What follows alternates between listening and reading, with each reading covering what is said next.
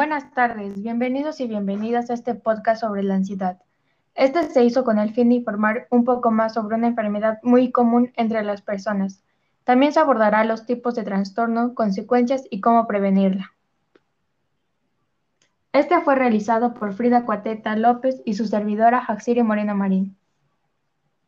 La ansiedad es ocasional, es una parte normal de la vida, pero sin embargo las personas con algún trastorno sufren constantemente de miedos intensos y preocupaciones excesivas. Pero dinos, Frida, ¿cuáles son estos trastornos?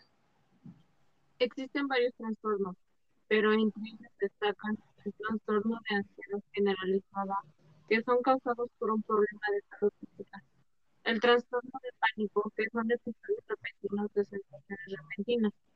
Otro de ellos es las fobias específicas que se caracterizan por una notable ansiedad cuando la persona se ve expuesta a un objeto.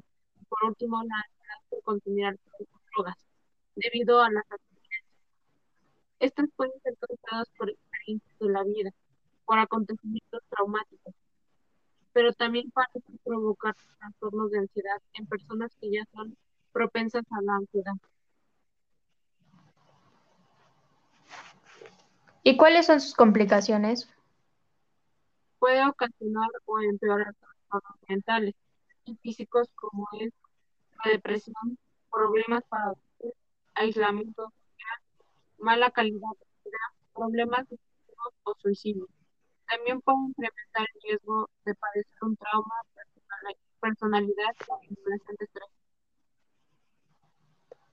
¿Cómo podemos prevenirlo? En la mayoría de veces no es posible prevenir con certeza qué lo causa, pero podemos tomar medidas para reducir el impacto. Pide ayuda a un especialista, mantente activo y evita el consumo de alcohol y drogas.